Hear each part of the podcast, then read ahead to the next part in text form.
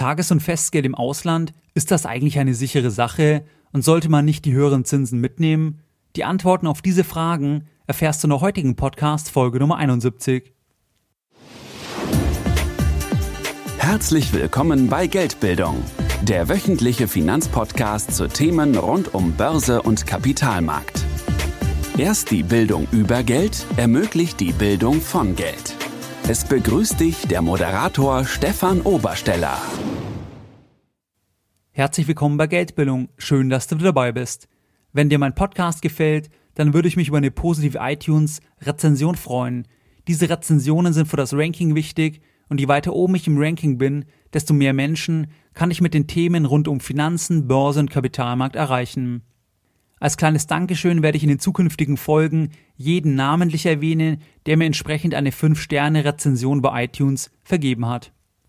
Interessierst du dich für Vermögensbildung in Eigenregie, für Anlagemöglichkeiten und Investmentfonds? Genau zu diesen Themen habe ich ein 50-minütiges Video vorbereitet, das du dir ganz einfach sichern kannst, indem du auf meine Seite gehst, geldbildung.de und dich auf der Startseite mit deiner E-Mail-Adresse einträgst. Als kleines Dankeschön für deine Eintragung sende ich dir dann umgehend per E-Mail den Link zu dem 50-minütigen Video. In der heutigen Folge möchte ich mit dir über folgende Punkte sprechen. Wie ist dein Geld bei deutschen Banken eigentlich abgesichert? Wie heißen diese Absicherungen und greifen diese im Ernstfall überhaupt? Und macht eine Anlage im europäischen Ausland vielleicht Sinn, weil man dort teilweise höhere Zinsen bekommt? In Deutschland gibt es verschiedene Einlagensicherungsmöglichkeiten und das hängt im Wesentlichen von der jeweiligen Bank ab. Das bedeutet, die Privatbanken haben eigene Einlagensicherungen, die Sparkassen haben eigene, die Raiffeisenbanken haben eigene, die öffentlichen Banken haben eigene. Und so hängt es im Wesentlichen eben davon ab, wo man eigentlich Kunde ist, welche Einlagensicherung dann letztlich greifen würde. Nochmal als kleine Bemerkung, die Einlagensicherung ist ja dann relevant, wenn quasi die Bank pleite gehen würde, wenn es also um die Frage geht, ob und bis zu welcher Höhe man das eigene Kapital eigentlich zurückerhalten würde. Die gesetzliche Einlagensicherung, dort sind die deutschen Privatbanken per Gesetz quasi angeschlossen und diese greift bis zu 100.000 Euro.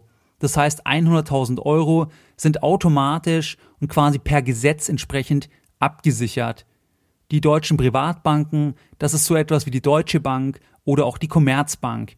Ich werde in den Shownote-Links auch entsprechend dann den Link zu den ganzen verschiedenen Einlagensicherungsmechanismen posten, wo du dann auch entsprechend nachschauen kannst, welche Bank gehört denn welcher Einlagensicherung an. Zusätzlich zu dieser gesetzlichen Einlagensicherung, die eben bis 100.000 Euro greift, gibt es bei den Privatbanken noch den sogenannten freiwilligen Einlagensicherungsfonds. Diesem freiwilligen Einlagensicherungsfonds sind die meisten deutschen Privatbanken angeschlossen und dort herrscht eben ein weiterführender Schutz. Der Schutz fängt dort an, wo quasi der der gesetzlichen Einlagensicherung aufhört, also ab 100.000 Euro. Und dort ist es so, dass die Sicherungsgrenze in der Regel ein Prozentsatz des haftenden Eigenkapitals ist. Und dieser Prozentsatz ist aktuell, also seit dem 1. Januar 2015, bei 20 Prozent des haftenden Eigenkapitals der jeweiligen Bank. Das heißt, das Mindestkapital einer Bank in Deutschland liegt bei 5 Millionen Euro und dort wäre es dann quasi beim Mindestkapital so, dass mindestens pro Anleger eine Million Euro geschützt wären und zwar eben genau diese 20 Prozent von 5 Millionen Euro ist gleich eine Million Euro. Die meisten Banken haben natürlich deutlich mehr haftendes Eigenkapital und so ist es so, dass dort die durchschnittliche Sicherungsgrenze bei 190 Millionen Euro pro Kunde pro Bank liegt. Genossenschaftsbanken, Raiffeisenbanken sind keine klassischen Privatbanken und diese haben eben eigene Einlagensicherungsmechanismen. Diese sind auch nicht in der gesetzlichen Einlagensicherung. Die Sparkassen haben einen Haftungsverbund und dieser greift unlimitiert pro Kunde. Das ist natürlich eine sehr, sehr fiktive Zahl, aber grundsätzlich ist es eben so ausgegeben, dass die Banken unlimitiert und pro Kunde entsprechend haften würden bei den Genossenschaftsbanken, bei den Volks- und Raiffeisenbanken. Diese haben ebenfalls eine eigene Sicherungseinrichtung und dort greift ebenfalls der Mechanismus unbegrenzt. Bei den öffentlichen Banken ist es so, dass diese einen Mechanismus, also eine Sicherung bis 100.000 Euro pro Kunde entsprechend haben.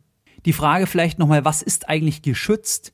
geschützt sind nur die Einlagen der Kunden. Also das Geld, was du als Kunde quasi der Bank leist. Und Geld leist du der Bank immer dann, wenn es beispielsweise auf dem Girokonto ist, auf dem Sparbuch, auf dem Termingeld, also bei den klassischen Bankanlagen. Sparbriefe sind ebenfalls geschützt, was aber ganz, ganz wichtig ist, einige andere Dinge sind nicht geschützt. Beispielsweise Inhaberpapiere, also Schuldverschreibungen, die die Bank entsprechend emittiert. Wenn du diese zeichnest, dann fallen diese nicht unter die Einlagensicherung, weil es sind letztlich Anleihen und dort hast du einfach ein ganz normales Emittentenrisiko, also das Ausfallrisiko, dass der Kontrahent, also die Bank, ausfällt und es greift eben nicht die Einlagensicherung. Auch alle sonstigen Wertpapiere, die du beispielsweise in einem Depot hast, das du bei deiner Bank führen lässt, sagen wir Aktien, andere Anleihen, Investmentfonds, ETFs, diese unterliegen natürlich nicht der Einlagensicherung, weil die Bank ja auch diese nur verwahrt. Das heißt, die Bank führt zwar das Depot, aber du bist ja zu jedem Zeitpunkt Eigentümer und du leist nicht der Bank etwas, sondern das Depot wird lediglich von der Bank verwahrt und würde deswegen ohnehin im Insolvenzfall entsprechend erhalten bleiben, weil die Bank eben nur die Verwahrstelle ist und nicht Eigentum an diesen Sachen hat. Wenn du jetzt denkst, man hört relativ häufig, man liest es sehr, sehr viel in den Medien, es wird sehr, sehr viel beworben, gerade von ausländischen Banken, die eben, sag ich mal, den deutschen Markt sehr attraktiv finden und dort entsprechend auch Gelder anziehen wollen. Der Gesetzgeber hat folgende Regelung, und zwar, dass Einlagen innerhalb der EU bis 100.000 Euro pro Bank gesetzlich abgesichert sind. Das heißt, wenn du jetzt ein Konto beispielsweise bei einer italienischen Bank hast, in Italien, dann sind diese Einlagen auch entsprechend vom Gesetzgeber bis 100.000 Euro abgesichert und diese Einlagensicherung gilt auch entsprechend für Tagesgeld, Festgeld und Girokonten, wie wir es eben auch besprochen haben. Hier ist ganz, ganz wichtig, ein Punkt zu verstehen. Natürlich ist es theoretisch so abgesichert und natürlich kannst du deine Ansprüche auf Basis der aktuellen Gesetzgebung auch durchsetzen, respektive versuchen durchzusetzen. Aber eines ist ganz, ganz wichtig bei all diesen Einlagensicherungsfonds. Das sind eher theoretische Konstrukte und im Falle einer Systemkrise des Bankensektors würde da nicht wirklich viel greifen, weil die ganzen Versprechen sind letztlich nicht einlösbar, weder bei den Raiffeisenbanken noch bei den Sparkassen, aber auch letztlich bei den Privatbanken, die in diesem zusätzlichen Einlagensicherungsmechanismus drin sind, wo man dann pro Kunde 180 Millionen abgesichert hat, da kann ich nur eins sagen, bei einer Systemkrise oder wenn eben viele Bürger zum Beispiel das Vertrauen in das System verlieren würden, dann sind das eher, dann sind das eher fiktive Zahlen und keinerlei Zahlen, wo man sich darauf verlassen kann. Und dann würde wieder einen Schritt weiter im Prinzip der Staat greifen und wenn du dich erinnerst, nach der Finanzkrise sind ja auch Per Steinbrück, der damalige Finanzminister der Bundesrepublik Deutschland und Angela Merkel vor die Kameras getreten und haben so etwas in die Richtung gesagt, die Spareinlagen der deutschen Bürger sind sicher. Oder war es eher so etwas, die Spareinlagen der deutschen Sparer sind sicher? Warum haben sie so etwas gesagt? Es gibt doch eigentlich diese Spareinlagensicherungsfonds. Diese greifen doch in ausreichender Höhe. Sie haben so etwas gesagt, weil wenn eben das Vertrauen in das System verloren geht, dann sind letztlich diese ganzen Einlagensicherungsfonds reine Makulatur und dann hängt es im Prinzip immer vom Staat ab, dann muss der Staat einspringen, dann muss der Staat retten, damit es eben nicht zum Systemkollaps kommt, weil dann eben im Rahmen einer Systemkrise würden diese Fonds in keinster Weise greifen. Und ein anderes Beispiel ist die Hypo Real Estate, die HRE, das ist eine sehr, sehr große Pfandbriefbank und die war ja auch fast pleite oder wäre ohne der Garantien der Bundesrepublik definitiv pleite gegangen. Diese konnte man aber nicht pleite gehen lassen, weil sie eben systemrelevant ist. Und wenn die jetzt pleite gegangen wäre, dann wären eben vielleicht viele andere auch gefallen, beziehungsweise dann hätten eben viele andere letztlich sehr, sehr hohe Verluste gehabt und das hätte unter Umständen das gesamte System zusammenbrechen lassen. Warum ist es jetzt wichtig zu wissen, wenn man überlegt, ob man beispielsweise das Tagesgeld bei einer ausländischen Bank macht, weil man dort etwas mehr Zinsen bekommt. Erstens musst du dich fragen, warum werden dort mehr Zinsen bezahlt? Und zweitens musst du dich fragen oder dir sagen, natürlich greifen diese 100.000 Euro nur nach dieser, sag ich mal, fiktiven, nach diesem Einlagensicherungsfonds ist als zweites immer der Staat relevant. Wie wirtschaftlich potent ist denn der Staat und welches Interesse hat denn der daran? Und da habe ich eben im Grundsatz bei deutschen Banken in Deutschland oder eben hier Banken, die hier tätig sind, ein deutlich besseres Gefühl. Wenn wir ein Beispiel uns anschauen, zum Beispiel von der russischen Sperrbank, die führt aktuell regelmäßig Tagesgeldvergleiche an, wo man dort aktuell 1,30 Prozent bekommt. Formal ist also die Sperrbank direkt in Deutschland tätig als Online-Bank und die firmiert als Tochterbank der Sperrbank Europe AG mit Sitz eben in Österreich und die Sperrbank Europe AG gehört letztlich eben zu dieser russischen Großbank.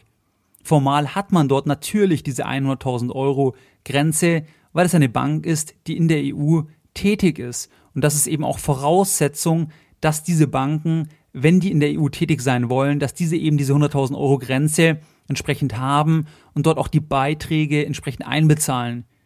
Kann man jetzt also bedenken, nur Geld bei europäischen Banken anlegen unter 100.000 Euro? Es greift ja dieser gesetzlich durchsetzbare Schutz. Aus meiner Sicht ganz klares Nein, würde ich definitiv nicht machen, weil natürlich existieren diese Zusagen formal, aber wie gesagt, das gesamte Sicherungssystem würde im Ernstfall nicht funktionieren.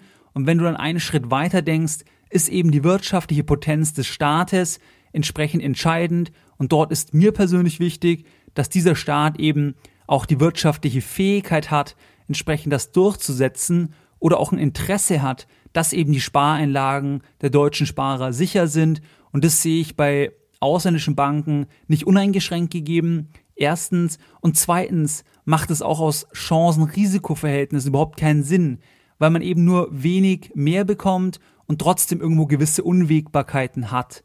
Und das ist einfach ein sehr, sehr schlechtes Chancen-Risikoprofil.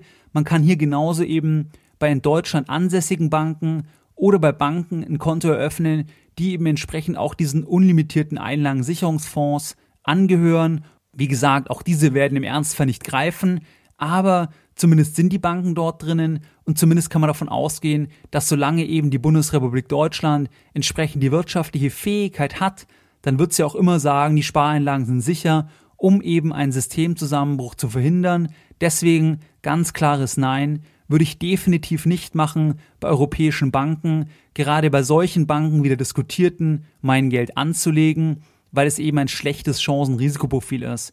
Beispielsweise gibt es aktuell bei der Consorsbank beim Tagesgeld 1,2% auf 12 Monate garantiert für Neukunden und da sehe ich jetzt direkt nicht, warum man eben zu einer europäischen Bank im Ausland gehen sollte, wenn man hier mit der Consorsbank eine Tochterfirma oder eine Tochterbank der BNP Paribas hat, einer französischen Großbank, die entsprechend auch beispielsweise jetzt in dieser mit dieser 20%-Regel am haftenden Eigenkapital, wo man pro Kunde mit diesen fiktiven 50 Millionen Euro abgesichert ist. Deswegen, es gibt Alternativen und wegen ein paar Basispunkten macht es einfach keinen Sinn, ein unnötiges Risiko oder überhaupt diese Unsicherheit einzugehen. Deine Lessons learned in der heutigen Podcast-Folge. Was haben wir jetzt in der Podcast-Folge Nummer 71 gelernt? Es gibt viele verschiedene Sicherungssysteme und in welchem Sicherungssystem man sich als Kunde letztlich befindet, das hängt im Wesentlichen davon ab, bei welcher Bank man Kunde ist. Ich persönlich würde Geld nur bei Sparkassen, Raiffeisenbanken, Privatbanken anlegen, die eben in diesen entsprechenden diskutierten Einlagensicherungsfonds sind und wo man davon ausgehen kann, dass eben auch die entsprechenden Länder, zum Beispiel Deutschland, zum Beispiel Frankreich, eben ein Interesse haben, dass im Ernstfall, dass man diese Institute stützen würde und dass es eben nicht zu einer unschönen Gesetzesänderung möglicherweise kommen könnte. Am Ende des Tages ist die Systemrelevanz und die wirtschaftliche Kraft des Landes entscheidend, weil eben diese ganzen Sicherungsfonds im Ernstfall reine Makulatur sind und man sich eben auf den Staat verlassen muss. Vergesse niemals das Chance-Risiko-Verhältnis und gehe nicht unnötige Risiken oder Unsicherheiten für wenig Rendite mehr ein. Das macht einfach keinen Sinn und ist ein zu schlechtes Chancen-Risikoverhältnis. Und mal ehrlich, hört es sich gut an, bei einer Direktbank, dessen Muttergesellschaft in Österreich sitzt, in Österreich eine Banklizenz hat, dessen Muttergesellschaft in Russland sitzt, dessen Eigentümer beispielsweise oder wo der Großaktionär Russland ist, weiß ich nicht. Das für 0,1% mehr oder 0,2% mehr macht aus meiner Sicht nur eingeschränkt Sinn. Natürlich möchte ich auch die heutige Podcast-Folge Nummer 71 wieder mit einem Zitat beenden und heute ein Zitat, wo dir zeigt, dass sich Dinge eben schnell ändern können und man sich deswegen eben nicht zum Beispiel blind auf diese 100.000 Euro Grenze in Europa verlassen sollte, sondern einen Schritt weiter denken sollte und eben den Staat und das Gesamte einfach mit einbeziehen sollte. Das Zitat ist von Joachim von Brauchitz. Es gehört zu den Merkmalen eines Politikers, sich grundsätzlich an nichts erinnern zu können. Mehr Informationen zu Themen rund um Börse und Kapitalmarkt findest du unter www.geldbildung.de. Und immer daran denken, Bildung hat die beste Rendite.